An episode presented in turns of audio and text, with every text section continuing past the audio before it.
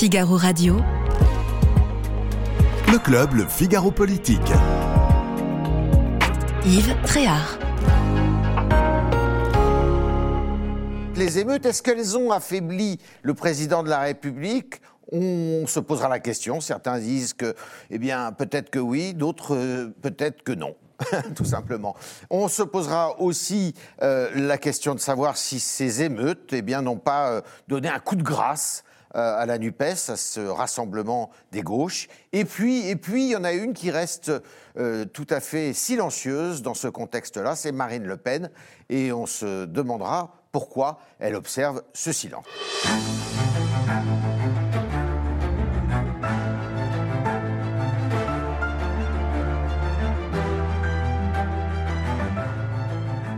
Avec Vincent Trémollet de Villers, le directeur délégué de la rédaction du Figaro, qui, est à, qui, sort un, qui a sorti un livre là sur euh, un éloge de la politique avec plusieurs contributeurs. Euh, on reconnaîtra notamment euh, des collaborateurs de la maison comme Alexandre de Vecchio ou Eugénie Bastier. on est aussi avec Sophie de Ravinel, grand reporter au service politique, avec Claire Coignrut, journaliste au service politique. Et eh bien, ce soir, nous avons l'avantage de recevoir Marie-Virginie euh, Klein, qui est à la tête d'une société de communication qui s'appelle Iconique et qui fait notamment de la politologie. Alors, la première euh, question, c'était de savoir est-ce que le président Vincent euh, sort affaibli de cet épisode, qui n'est peut-être pas terminé d'ailleurs? Est-ce qu'il sort affaibli ou au contraire, est-ce que ça lui a permis d'engager une nouvelle euh, séquence et de s'extraire de la séquence des retraites? Non, il est certain qu'il en sort pas renforcé. C'est-à-dire qu'il a subi l'événement et à la différence des Gilets jaunes où il a réussi à surmonter l'événement et à, le dominer en étant représentant du Parti de l'ordre, à la différence du Covid, où il a, réussi aussi à se mettre à la hauteur du moment. Euh, là, il a très mal commencé avec ces deux mots inexcusables et inacceptables, surtout inexcusables pour le. Il a dit que c'était le, les tirs sur, le jeune euh, Naël. Et donc, il, inexcusable et, inexplicable. Et donc, il, a devancé la décision de justice et enfreint la, la séparation des pouvoirs. Et puis ensuite, il a géré le désordre, il a essayé de le contenir mais personne ne croit qu'il a rétabli l'ordre. Donc, euh, l'avantage qu'il aurait pu tirer aurait été celui d'un président de la République capable, en temps de crise, euh, de contenir la crise, de la tenir et de la surmonter. Il ne l'a pas fait. Ensuite, il y a quand même un réflexe légitimiste qui se fait naturellement euh, dans le pays, et, tout cela est, est, tout à fait compréhensible.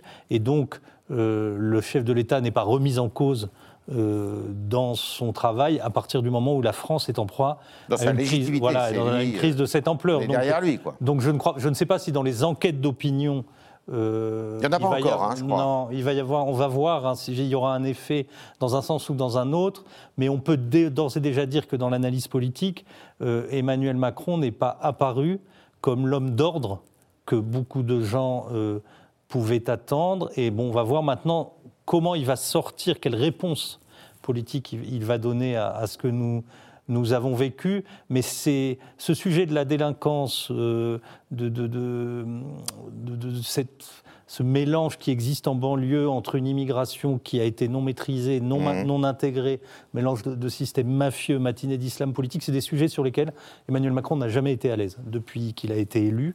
Et donc là, il était naturel qu'il ne sache pas... Euh, euh, trouver la, note juste. Donc je dirais qu'il n'a pas, il pas été renforcé, mais que ce n'est pas un affaiblissement qui le menace. Euh, il, un, il, était déjà un peu affaibli, cet affaiblissement continue, mais ne remet pas en cause sa situation de chef de l'État. Vous êtes d'accord avec ça, Marie-Virginie Klein? Est-ce, est que finalement, ça ne l'a pas non plus euh, eh ben, détourné l'attention du public euh, des retraites, puisqu'on était très polarisé, très focalisé sur les retraites?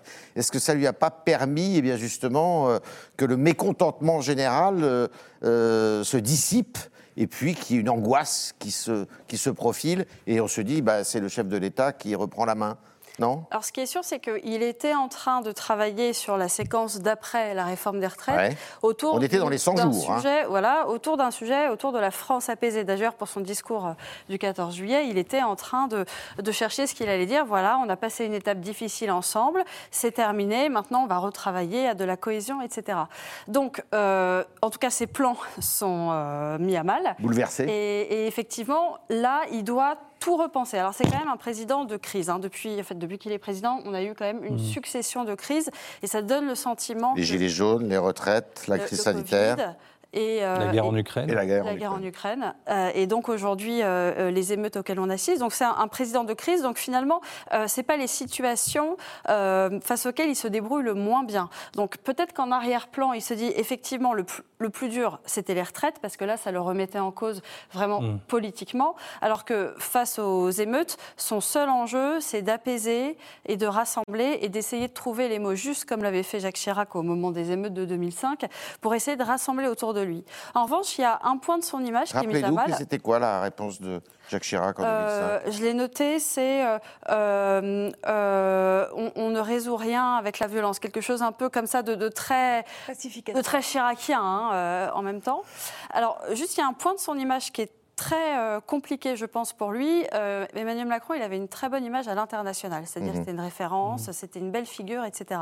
Là, on assiste aussi à une succession de faits euh, qui mettent son image en danger. Souvenez-vous, Charles III, il a renoncé à sa visite au moment de l'épisode des poubelles. hein, Et là, la visite d'État, là. Là, En a- Allemagne. Voilà, il, y a une- il renonce, donc une autre visite s'annule.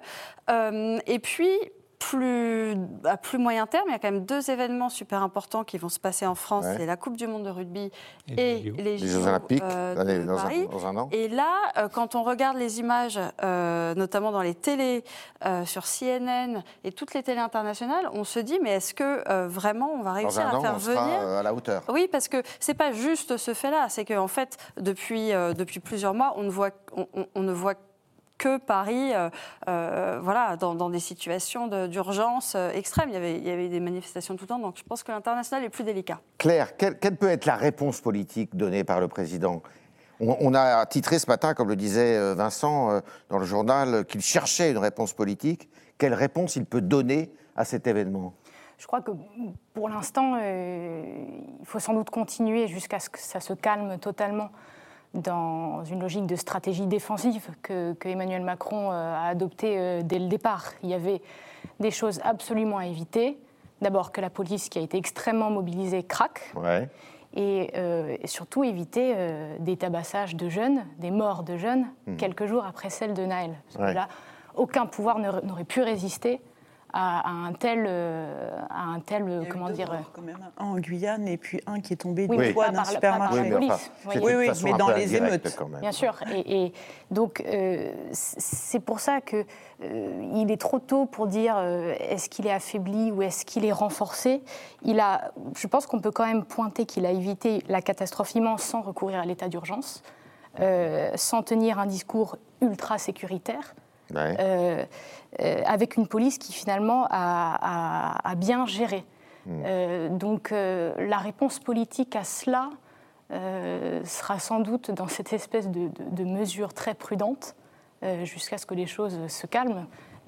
D'autant que c'est difficile d'avoir une réponse politique à un mouvement dont on n'arrive pas très bien à déterminer s'il est, s'il est politique. Si vous voulez, les, les jeunes n'ont pas euh, pillé des magasins en criant Macron démission. Enfin, vous voyez, c'est beaucoup, plus, euh, beaucoup plus large que, que cela. Alors, Sophie, ce qui me frappe, moi, euh, en dépit de ce qu'a dit tout à l'heure Vincent sur le- ces deux mots inexcusables et euh,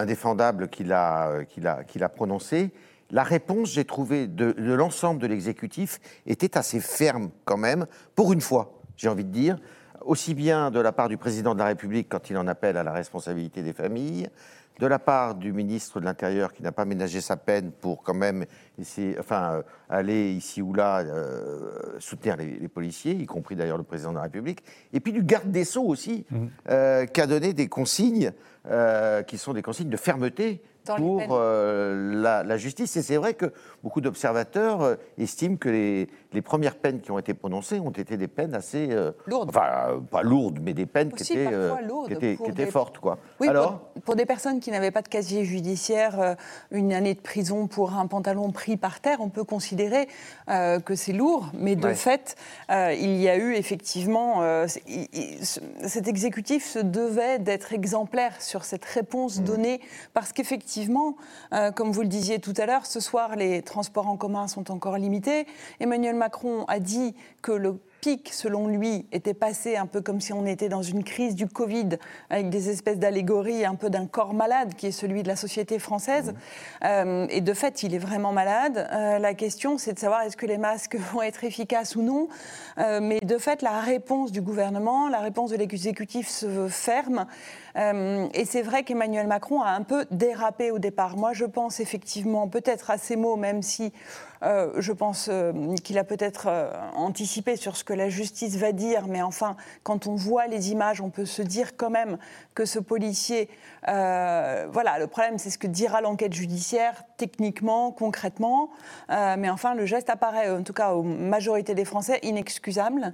ce qui est intéressant, c'est de voir, a priori, au départ, l'absence de capteur d'Emmanuel Macron, qui est parti quand même au concert d'Elton John le soir, le mercredi soir, lendemain, euh, donc avec son épouse, avec Brigitte Macron, un peu dans un esprit festif, comme si euh, il y avait une absence. C'est ce qui s'était déjà produit avec les Gilets jaunes. Hein, alors oui, les Gilets jaunes. Et puis, et puis, alors, effectivement, et il y a eu chez lui, stratégiquement sans doute, aussi la volonté peut-être pas cette fois-ci, en tout cas pendant la crise des retraites, de mettre à distance les événements. On a vu qu'à chaque grande mobilisation des retraites, il était en Espagne, il était ici, il était là, il n'était pas au sujet euh, de l'opposition des retraites, il était sur d'autres chantiers. Là, c'est un peu différent, c'est-à-dire que ce concert, a priori, on peut se dire qu'il était déconnecté du terrain. Il n'a pas senti venir la crise et on peut s'étonner, s'en demander qui sont normalement ces capteurs, les préfets. Euh, les sous-préfets qui peuvent lui exprimer l'attention du terrain. Et là, il ne les a pas écoutés ou il ne les a pas consultés. Mhm. Vincent, euh, est-ce que euh, du coup les 100 jours sont complètement, comme le disait Marie-Virginie tout à l'heure, sont complètement, je dirais, bah, désorganisés dans l'agenda C'est-à-dire que, la, France sereine, on n'y est pas, non? C'était ça l'idée de, de, la fin des 100 jours. Le remaniement a plus tellement de sens, puisque le seul remaniement qui aurait du sens, ce serait un remaniement sur des faits sécuritaires et il aurait fallu que Gérald Darmanin ne soit pas à la hauteur pour le changer, mmh. voire s'il avait été excellent pour le nommer à Matignon, mais ça a été ni l'un ni l'autre. Donc euh, je ne vois pas bien politiquement dans ce type de décision euh, ce que peut faire Emmanuel Macron. Et là où je, pense qu'il n'est pas renforcé, c'est que, encore une fois, euh, les gens reconnaissent qu'il a géré les choses comme il a pu. Mais bon, quand on regarde le bilan, c'est quand même extraordinairement spectaculaire. C'est-à-dire qu'il s'est passé en sept jours plus qu'en trois semaines lors des dernières émeutes de 2005. Mmh. Donc c'est quand même très très impressionnant.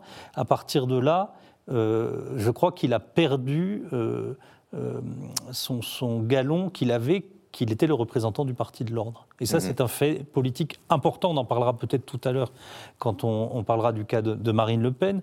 Mais il a cédé euh, en grande partie au Rassemblement national, la posture euh, du Parti de l'ordre, et il aurait pu, sans aller dans des excès euh, dont parlait très justement Claire Canvy tout à l'heure, il aurait pu montrer même dans l'affichage quelque chose qui aurait ressemblé à ce qu'avait fait Nicolas Sarkozy en 2005 pendant les émeutes, où la personne, l'incarnation de Sarkozy rassurait mmh. une grande partie de la population.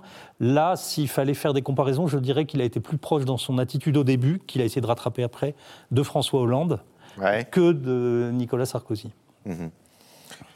Marie-Virginie Klein, euh, est-ce que qu'est-ce qui, qu'est-ce qui différencie, d'après vous, dans l'observation de ces, euh, de ces émeutes, ces émeutes de, de celles de 2005 Qu'est-ce qui les différencie? Alors il y a un fait, euh, je pense, quasiment incontestable, et, on l'a évoqué tout à l'heure, c'est le rôle des réseaux sociaux. C'est-à-dire qu'en 2005, bien sûr qu'il y avait déjà des réseaux sociaux qui étaient importants, mais il n'y avait pas autant de réseaux sociaux. Et là, il y a une haine, je crois qu'on n'imagine pas la violence des commentaires, des images qu'on trouve sur les réseaux sociaux, c'est-à-dire qu'il y a des, combats d'un camp contre l'autre qui, qui n'en finissent pas. Et donc je pense vraiment que ça donne une ampleur euh, encore plus importante que ce qu'on. Qu'est-ce que vous appelez un camp contre l'autre? Euh, bah, on a d'un côté ceux qui défendent euh, les jeunes face aux policiers et de l'autre côté ceux qui défendent euh, les policiers. Et c'est assez, assez, clair. Je veux dire, sur les réseaux sociaux, il y a quand même des témoignages de la façon dont certains se font traiter euh, se sont fait traiter par les, par les policiers, qui remontent à la surface, qui ressurgissent et de façon très claire, euh, très, euh, avec les mots qui, qui, des mots très parlants, etc. Donc ça remonte très fort. Et de l'autre côté, il y a des images qui circulent absolument partout sur tout ce qui a brûlé, sur les commerçants qui pleurent, mmh. sur les familles qui sont inquiètes, sur les parents qui se parlent entre eux, sur c'est à chacun d'éduquer nos enfants, etc. Donc c'est-à-dire que ça crée un débat qui est beaucoup plus large parce que maintenant les canaux de communication sont euh, beaucoup plus forts et beaucoup plus développés. Et, et je crois qu'il n'y a pas un groupe WhatsApp dans lequel le sujet des émeutes n'est pas, n'est pas euh, évoqué. enfin, Il y en a de partout. Donc je pense que ça, ça donne un effet d'amplification. Et d'ailleurs, la petite musique qui monte, selon lesquelles les médias participent à amplifier mm. les émeutes, euh, en fait, c'est surtout les réseaux sociaux. On parle, c'est plutôt les médias sociaux qui, qui contribuent à l'amplifier parce qu'on a des, des, images qui nous, viennent, qui nous viennent de partout. Donc je pense que déjà ça, c'est un facteur qui est extrêmement différenciant par rapport à ce qu'on a vécu euh, en 2005. Euh, et, après, encore une fois, en, 2005, euh, il y avait euh, une, espèce de, volonté du président Chirac d'être vraiment dans, un, dans, dans un, une volonté de rassembler la nation. Il utilisait beaucoup ce mot, il faut rester rassemblé, il faut rester unis, on ne peut pas se diviser comme ça, etc. Mm. Ce qu'a essayé de faire dans un mm. second temps euh, Emmanuel Macron, mais c'est vrai qu'au début, moi je me souviens de la remarque d'Elisabeth Borne qui avait dit on va sortir euh, euh, les chats ou quelque chose comme ça. Enfin, elle avait fait une allusion un petit peu militaire. militaire aussi. bon, on est parti un peu militaire et en fait, le, sujet quand même de ces émeutes, c'est qu'on a une, des Français qui sont absolument divisés personne. Euh, enfin voilà, c'est quand même. Euh, c'est une des manifestations de cet euh, bah, épisode, d'après vous? Bah, Moi, j'ai lu le livre de Jérôme Fourquet, La France des archipels. Et quand même, c'est ce qu'il explique assez bien. Et je pense que ça, c'en est une manifestation. C'est qu'on a des îlots partout d'opinion qui se sont structurés partout en France et qui ne pensent absolument pas la même chose. Et qui se réveillent sur des événements comme cela. C'est assez amusant, si je peux me permettre juste pour rebondir sur ce que vous dites, euh, c'est la question des cagnottes. Je ne sais pas si vous avez vu le niveau. On va en parler de ça. On va en parler. Parce que ça illustre bien les deux camps vraiment face à face. Oui, enfin, il y a plus que deux camps, parce que si j'ai bien compris, le, euh, il y a les jeunes d'un côté, il y a les policiers aussi, euh, dont certains policiers sont en soutien des jeunes et, enfin, sont, dans une logique plus apaisée. Il y a les parents qui se posent ces il y a les maires, euh, la communauté des maires d'ailleurs qui s'est rassemblée à l'Élysée. Donc il y a une espèce de puzzle d'après vous. Ah bah oui, et, c'est un puzzle Très, qui montre le morcellement des opinions en France et la, et la, nation divisée. Alors Claire il y, a, il y a autre chose aussi qui, qui, est, je trouve, très marquant. Euh, c'est une espèce de, je ne sais pas si on peut parler de, repli identitaire, mais dans ce qui a été attaqué, hormis les commerces, on attaque des mairies, on attaque des écoles, c'est-à-dire des lieux... Des bâtiments publics. Des bâtiments publics, ce qui le, le meilleur de ce qu'on peut trouver en banlieue, finalement. Euh, il y a des mères euh, et leurs proches qui sont en, danger de mort. et donc, peut-être qu'on peut y lire, si vous voulez, qu'est-ce que, qu'est-ce que les valeurs de, est-ce que les valeurs de la République, mhm. est-ce que euh, qui, sont incarnées par ces structures ont un sens chez ceux qui ont attaqué ces structures? Vous voulez, vous voulez nous dire là que euh, c'est moins une, finalement une contestation qui a un caractère économique, social, de revendication sociale que euh, des revendications identitaires? Il y a sans doute une contestation sociale, enfin ça je pense que c'est évident, mmh. mais euh, euh, quand, vous, quand vous attaquez... alors je ne sais pas comment l'analyser, quand on s'attaque à une école, est-ce qu'on est qu'on s'attaque à, l'institution en tant que telle, tant on ne la comprend plus ou est-ce qu'on s'attaque à des endroits où on a été profondément malheureux Donc ça, ça il, y a les deux, sans doute. Sans doute qu'il y a un peu les deux. Mais vous voyez qu'il que y, a, y a quand même un, décalage entre les idéaux de la République qui sont déjà fortement en, perdition et le saccage de tels lieux. Et d'ailleurs, à cela, Emmanuel Macron n'apporte pas de réponse. Moi, j'irais plus loin que les idéaux de la République, c'est l'attachement national. C'est-à-dire que ce sont des gens qui disent ouvertement leur haine de la France. Donc, euh, ce sont des gens ou qui sont issus de l'immigration sur deux générations précédentes ou qui sont des, émigrés de Fréjat qui n'ont pas été assimilés ni intégrés et qui se sont construits comme une contre-société.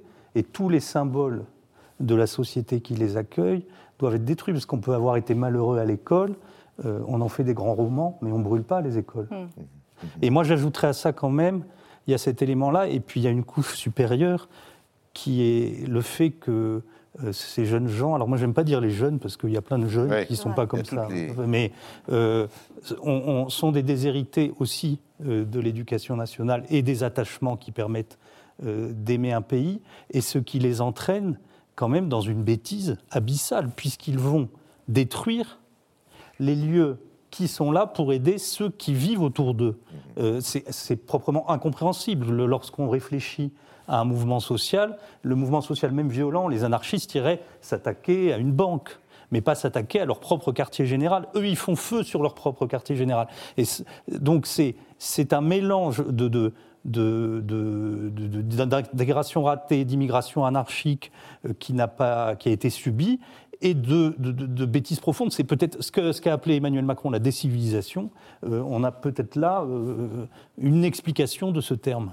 Alors justement, ce qui est intéressant aussi, c'est que dans son premier quinquennat, Emmanuel Macron avait promis à un moment de faire un nouveau plan banlieue, le fameux plan Borloo.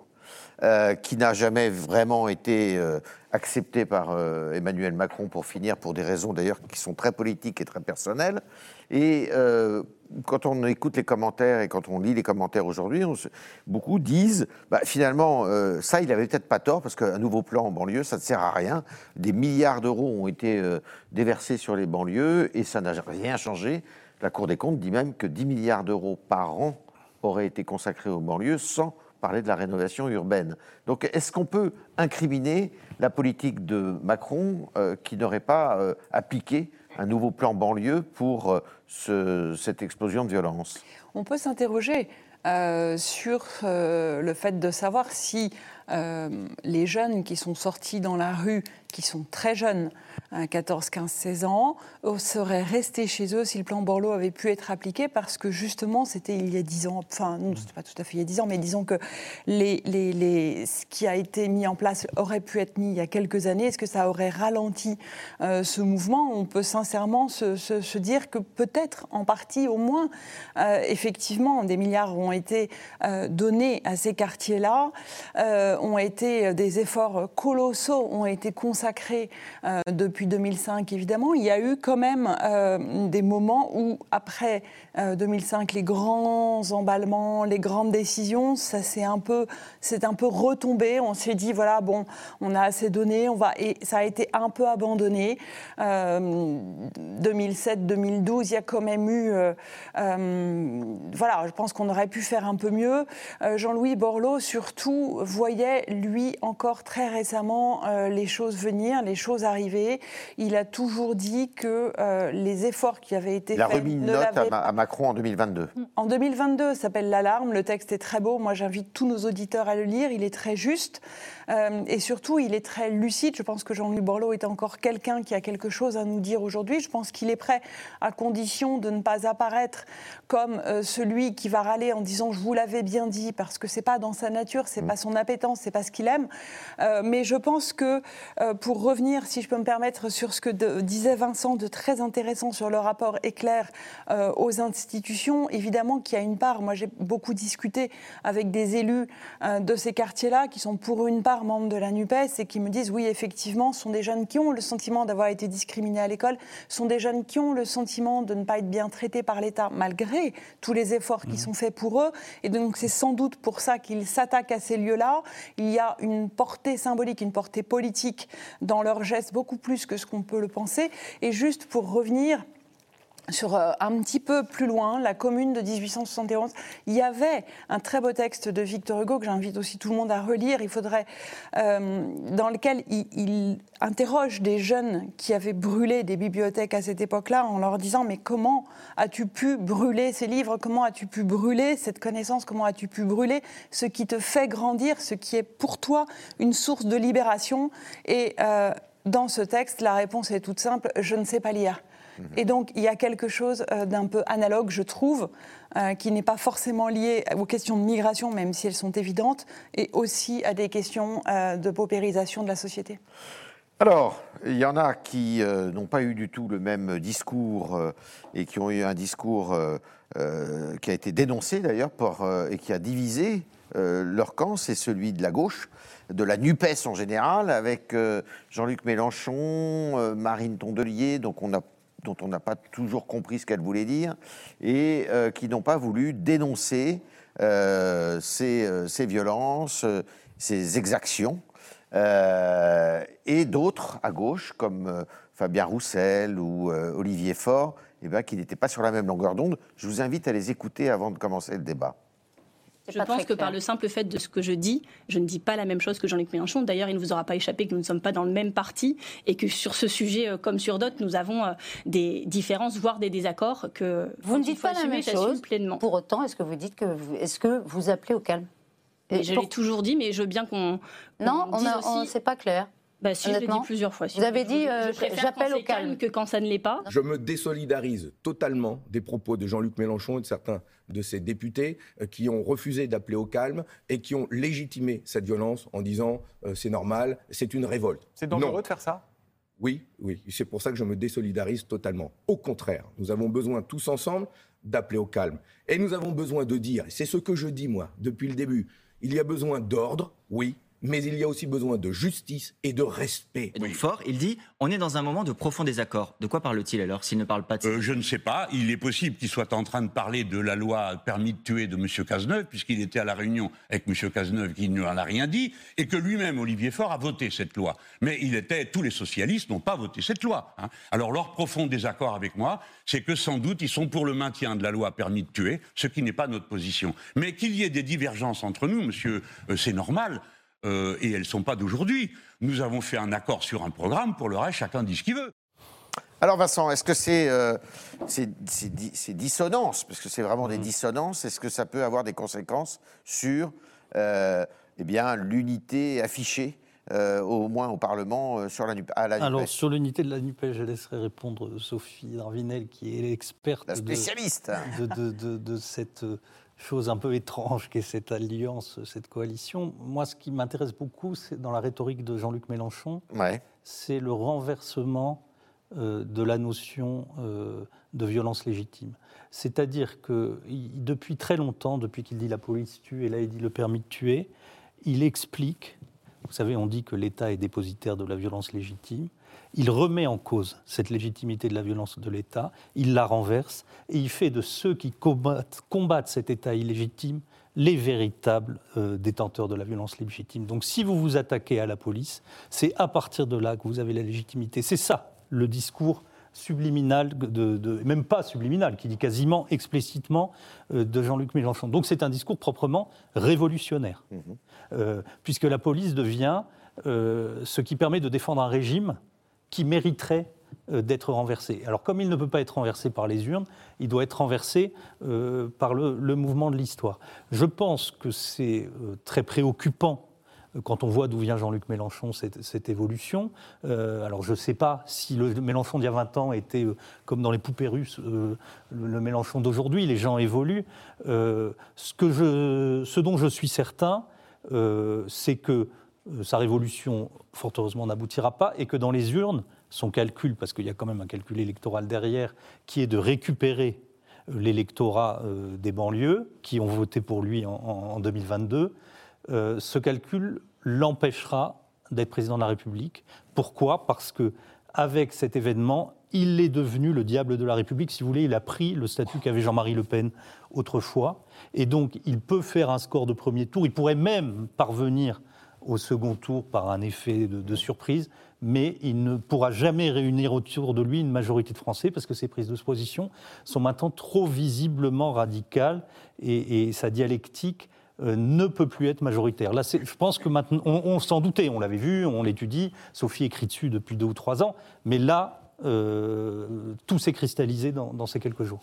Marie-Virginie Klein, vous êtes d'accord avec ça? Est-ce que finalement l'objectif de Jean-Luc Mélenchon, c'est peut-être pas d'être président de la République, c'est d'être euh, au deuxième tour de l'élection présidentielle, ce qu'il n'a jamais réussi à faire, euh, sachant que euh, ce discours qu'il répète à l'envie maintenant depuis pas mal de temps, eh ben, il a plus de succès que le discours de la vieille gauche, du travail, celle qui est défendue d'une certaine façon par Fabien Roussel d'ailleurs. Euh, moi, je pense qu'en fait, effectivement, il n'est pas mu euh, par cette ambition de devenir euh, président de la République, parce qu'il a déjà été candidat quatre fois, il a eu une, audience, trois fois, pardon, il a eu une audience absolument monumentale. Donc, son, enjeu, je ne pense pas que, que, ce soit celui-là. Et ce qui est étrange, c'est que, enfin, c'est le renversement auquel on assiste, c'est-à-dire que la Nupes s'était plutôt bien débrouillée pendant la réforme des retraites. Enfin, c'était pas parfait, mais ils avaient quand même réussi à s'entendre à peu près pour arriver entre eux.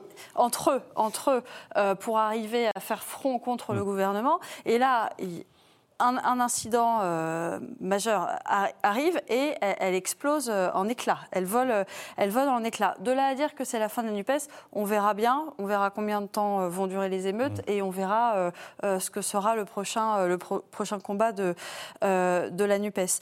Mais en tout cas, Jean-Luc Mélenchon, là, il n'hésite pas à souffler sur les braises, c'est-à-dire qu'il rallume la flamme. Et moi, je trouve que c'est ça qui est quand même euh, très impressionnant, euh, parce qu'il part du principe que la France est arrivée à un moment euh, insurrectionnel, c'est-à-dire que avec la multiplication des conflits auxquels on assiste, les conflits écologistes, climatiques, les manifestations, les, les conflits là qui étaient en marge de la réforme des retraites, les émeutes aujourd'hui, en fait, pour reprendre le mot, effectivement, je pense qu'il est dans une logique révolutionnaire où il s'est dit il faut c'est le moment où ça peut, où ça peut vraiment mm. s'enflammer et il faut que ça s'enflamme mm. et je resterai droit euh, dans, ma pensée, droit dans ma logique et je, veux me faire le porteur de cette révolution d'où qu'elle vienne. Mm-hmm. Claire, vous êtes d'accord euh, il est, euh, en fait, lui, alors pour le coup, il est complètement dans une défense de cette France identitaire d'une mm. certaine façon, euh, ou en mal d'identité plutôt. De toute façon, à chaque fois qu'il y a eu une crise, euh, il s'en nourrit. Sauf que ça ne marche pas parfaitement bien euh, à chaque fois. Et là, c'est particulièrement le cas, puisqu'il est totalement prisonnier d'une lecture quasi ou révolutionnaire mm. de, de, l'événement. Or, c'est, en fait, intellectuellement, c'est malhonnête et ça traduit sans doute le calcul électoral qu'il y a derrière, parce qu'on ne peut pas dire il n'y a rien qui, montre que c'est une révolution. Encore une fois, aller piller des Nike ou des Sephora sans avoir un discours anticapitaliste derrière, mhm. euh, l'acte n'est pas révolutionnaire, c'est du pillage pour du pillage. Et d'ailleurs, ça, ça, tombe très bien pour Emmanuel Macron, c'est un petit point de satisfaction pour lui sans doute, c'est que contrairement à la crise des Gilets jaunes, ce n'est pas contre lui, lui, que les jeunes sont allés piller euh, euh, dans, la rue. Donc le discours révolutionnaire, sans doute marche-t-il euh, un, laps de temps euh, très court, mais euh, la, la, radicalité et la malhonnêteté intellectuelle se traduisent, je trouve, enfin, ouvertement. Quoi. Donc, mhm. Sophie? Oui, oui, oui, non, mais c'est sûr, c'est ce qu'il y a, c'est que euh, pour répondre à la question de Vincent sur l'avenir de la NUPES, euh, au jour d'aujourd'hui, parce qu'on a toujours des surprises avec eux, mmh. ils ont de la ressource, euh, les choses sont très très mal emmanchées quand même, il faut le dire. Ah oui, ah oui j'entendais Benjamin Lucas qui a un peu un pied dans la NUPES, un peu un pied au Parti Socialiste, chez les Insoumis, chez les écologistes, qui est un peu un point central, député donc des Yvelines, assez jeune. une figure un peu montante, ancienne génération, mouvement des jeunes socialistes. Voilà, Génération Incarnès. Benoît Hamon. Oui. Et qui, euh, lui, disait, mais enfin, non, euh, il ne faut absolument pas que la NUPES explose. Nous sommes les seuls à pouvoir nous battre contre euh, l'arrivée de Marine Le Pen au pouvoir en 2027. Nous sommes les seuls à pouvoir l'empêcher, dit-il. et donc, c'est une espèce de cri du cœur qui dit son, inquiétude de la situation. Parce que le bras de fer, quand même, que l'on a entendu, que vous nous avez fait entendre avec euh, Fabien Roussel, il est extrêmement violent sur les réseaux sociaux. Euh, tous les députés insoumis qui déjà en veulent beaucoup à Fabien Roussel de s'être maintenu ou d'être resté dans la campagne présidentielle, d'avoir potentiellement empêché euh, Jean-Luc Mélenchon d'accéder à ce fameux Graal du deuxième tour, la haine dont on parlait tout à l'heure dans les réseaux sociaux, elle existe aujourd'hui, elle s'incarne entre Jean-Luc Mélenchon et Fabien Roussel. Aujourd'hui, c'est un peu un palier dans cette espèce de montée de tension avec des écologistes qui comme d'habitude, euh, et je parle avec beaucoup de respect pour eux, sont un peu à l'ouest, c'est-à-dire, euh, comme on l'a entendu euh, tout à l'heure avec Marine Tondelier, ne sachant pas exactement comment se positionner, un petit peu de, de, nini macroniste, à la fois évidemment tenu par les soulèvements de la Terre qu'il ne faut pas oublier, qui sont cette association qui était à l'origine de l'organisation à Sainte-Soline, de la lutte contre les bassins de rétention d'eau, et, et, donc elle est tenue aussi par cette radicalité des soulèvements de la terre qui pourrait euh, faire ressurgir des protestations cet été. Là, il ne faut pas l'oublier, parce que euh, c'est une succession finalement de, je parlais tout à l'heure d'un corps malade, de, coups de fièvre, et des coups de fièvre écologistes, on va encore en avoir évidemment dans les semaines, et y compris à la rentrée sociale, parce que évidemment que si il y a des pillages erratiques et qui ne, correspondent pas à un contenu politique forcément, aller piller des grandes marques, ça dit quelque chose aussi. Et ça, Sandrine Rousseau l'a dit, même si c'est mal dit et un peu, euh, un peu caricatural, ça dit quelque chose d'un rapport à une société de consommation à laquelle dans laquelle ils ne peuvent pas s'intégrer. Et du coup, euh, tout cela euh, s'exprime de façon très désordonnée, mais l'avenir de la NUPES, pour moi, en ce moment, avec Bernard Cazeneuve, qui lui tient son camp face à Olivier Faure qui ne sait pas très bien comment faire, face à Jean-Luc Mélenchon qui est extrêmement encombrant, euh, ils sont mal barrés, si je peux me permettre. Juste, il y a eu un, moment intéressant lors de la manifestation des soulèvements de la Terre. Frédéric Lordon, qui était un des penseurs des Nuits debout, euh, qui était une espèce de, de, penseur robespierriste assumé, euh, a expliqué qu'il fallait joindre au soulèvement de la Terre le soulèvement des banlieues. Mm. Et donc, a rêvé de cette convergence des luttes entre les deux mouvements. Et on peut s'interroger, on va voir ce que disent les enquêtes, etc. Il y a eu les discours de Mélenchon donnant la liste de ce qu'on pouvait brûler et pas brûler, mais les pillages de Sephora ou de Nike, on les comprend. Les écoles, c'est plus bizarre. Les, mairies, encore plus. Mais les maisons d'élus, mm-hmm. euh, ça, on ne sait pas, on ne sait pas, ça ressemble plus à des réflexes euh, de l'ultra-gauche que euh, au réflexe de jeunes de 13 ans. Qui, bon, on, verra, on verra ce que donnent les enquêtes.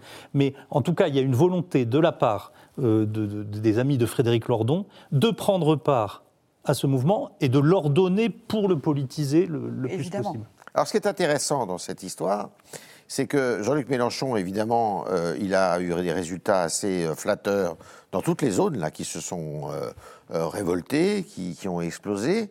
Mais ceux qui, sont, qui ont manifesté, y compris à Marseille d'ailleurs, puisqu'il est élu, il était élu à Marseille.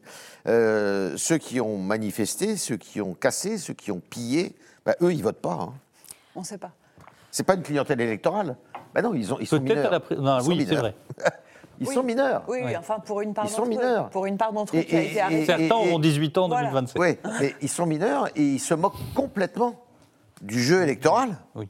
C'est pour ça que c'est peut-être Enfin, je veux dire que l'exploitation politique que Jean-Luc Mélenchon essaie d'en faire est, d'autant plus vaine. Mm. Euh, peut-être parce qu'en fait. Peut-être. Hein. Euh, non, mais peut-être. je pense que dans, le, il y a tellement de, brûleurs, on va dire, mm. qu'à mon avis, il y a effectivement euh, une tranche d'âge suffisamment large pour rassembler mm. une partie des jeunes. Et d'ailleurs, les jeunes, il y a deux partis qui essayent de les ramener à eux. C'est Jean-Luc Mélenchon et c'est le Rassemblement national aussi. y compris dans les quartiers. Et, y compris dans les quartiers, parce qu'il y a de plus en plus de jeunes de quartiers qui se mettent à voter pour le, le Rassemblement national. Mais c'est mais c'est vrai que je pense que euh, l'exploitation politique qui est faite aujourd'hui de ces émeutes, là, pour le coup, c'est peut-être quelque chose qui est de nature à, remettre de l'huile sur le feu euh, des émeutes. Parce que la, seule chose, quand même, qui, manifeste, mmh. en fait, c'est euh, le manque de considération dont ils font preuve. Enfin, je pense que c'est. Il y, a évidemment que ces actes sont, sont euh, très condamnables, mais ils, partent d'un sentiment de déconsidération. C'est quand même de là que c'est né. C'est né euh, d'une violence euh, policière qui est, qui est, un cas extrême, mais qui reflète une succession de cas isolés et qui reflète quand même toute une partie de la population qui est complètement mise à l'écart.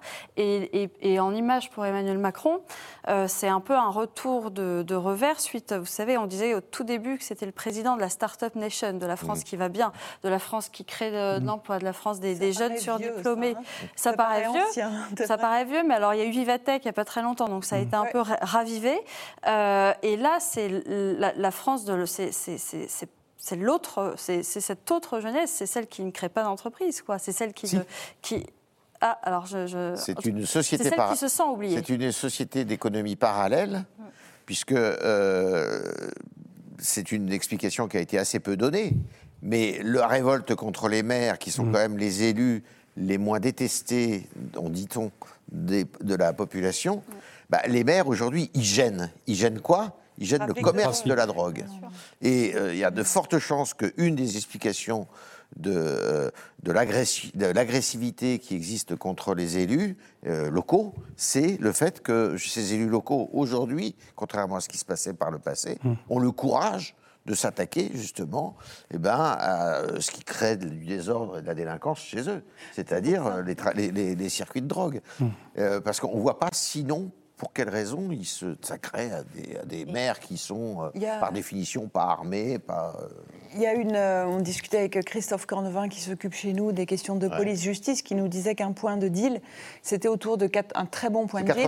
80 000 euros par jour. Et qu'un point de deal moyen, c'était 20-30 000. Et c'est vrai que eux, c'est une des raisons, sans doute, pour laquelle les violences se sont calmées au bout de quelques jours, c'est que effectivement ça empêche le trafic et que les GOFAS ne peuvent pas euh, ne pas délivrer leurs marchandises. Et c'est là aussi toute une économie parallèle. mais qui euh, profite euh, de ces trafics et qui va acheter cette drogue et qui nettoie l'argent sale, c'est tout un sujet énorme et très vaste, très compliqué. On l'abordera pas ce soir. Alors en revanche, on va aborder quelqu'un qui, euh, elle, euh, quelqu'une, qui euh, reste assez silencieuse. en tous les cas, c'est Marine Le Pen, pour ce qui la concerne elle-même, parce qu'elle fait parler des élus et certains de ses représentants du Rassemblement national, notamment d'ailleurs Sébastien Chenu, qui a fait une proposition de loi sur l'excuse de, minorité, c'est-à-dire qu'il voudrait qu'on supprime l'excuse de minorité qui euh, permet euh, d'affranchir euh, effectivement les mineurs de, de la législation pénale. Ils ont un régime particulier. elle est silencieuse, comme elle a été silencieuse d'ailleurs à la plupart des crises qui ont surgi dans ce pays depuis quelques années. Alors là aussi, je, vais refaire une comparaison avec les émeutes de 2005 et ce qu'avait fait euh, Jean-Marie Le Pen, à l'époque. Jean-Marie Le Pen à l'époque, au, premier jour du déclenchement euh, des émeutes de 2005, il était en vacances. Euh, et donc il est resté en vacances et il n'a réagi seulement que dix jours, au dixième jour des émeutes. Là, on, on, observe quand même une forme de mimétisme parce que elle n'a fait que deux interventions depuis le début des émeutes. Une première à l'Assemblée nationale, elle y était un peu euh, contrainte. Et une deuxième, elle a fait une vidéo euh, sur ses réseaux sociaux euh, où elle, donne un peu une, leçon de morale sur ce qu'il faut faire et ne pas faire. Mais donc, elle reste quand même, quand même très silencieuse. Et effectivement, elle a tout à gagner avec cette stratégie du silence. D'abord, un, ceux qui, qui, qui, ont de la peine de ne pas l'avoir parlé, effectivement, ils écoutent Jordan Bardella ou Sébastien Chenu qui, eux, ils vont vraiment euh, pas tout à fait euh, de main morte, quoi. Ils, ont même des, termes assez violents, voire choquants parfois sur certaines antennes. et deuxièmement, elle laisse, elle laisse la droite, la droite très à droite comme Éric Zemmour ou la droite plus traditionnelle comme Éric Ciotti, taper à bâton rompu eux aussi sur ces sur ces émeutes et prendre un discours vraiment très à droite qui, elle, lui permet de se recentrer. Et par ailleurs, euh, elle, sa, cible, on voit bien, c'est justement l'extrême gauche et froidement, euh, elle, elle, assassine en fait euh, Jean-Luc Mélenchon par son silence, par son silence et. D'accord avec ça, Vincent? Ben, Je pense qu'elle gagne plusieurs choses, comme vous l'avez dit. D'abord, elle a remis à Jean-Luc Mélenchon le mistigris du parti qui n'est pas républicain. Oui.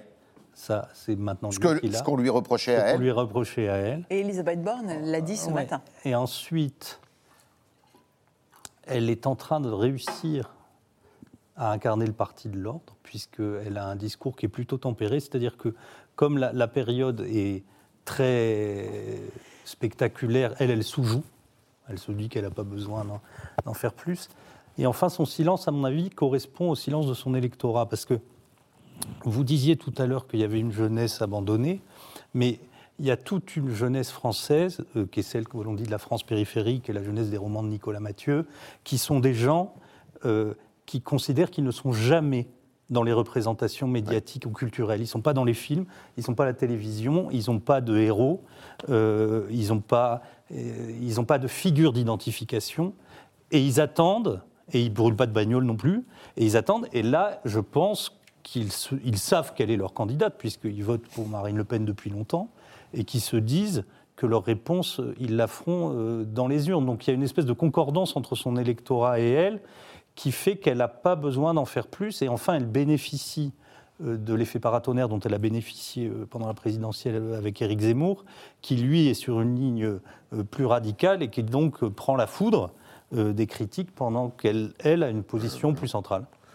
Alors, est-ce que ce que dit Vincent, finalement, ceux qui ne s'expriment pas, mmh bah, il s'exprime peut-être dans la cagnotte en faveur du, gendarme, du, policier, parce que c'est assez spectaculaire ça. Une cagnotte de plus d'un million d'euros aujourd'hui.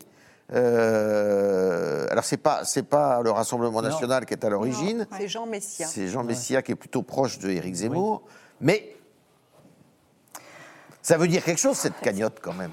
Ça, oui, mais alors que la euh, cagnotte en faveur, c'est assez cynique de, parler de tout ça, mais la cagnotte qui est en faveur du, jeune Naël ou de sa famille, euh, elle n'a pas le même succès. D'ailleurs, je trouve que, que, euh, que, le, comment dire, que l'événement euh, soit pas réduit, mais presque symboliquement représenté par deux cagnottes.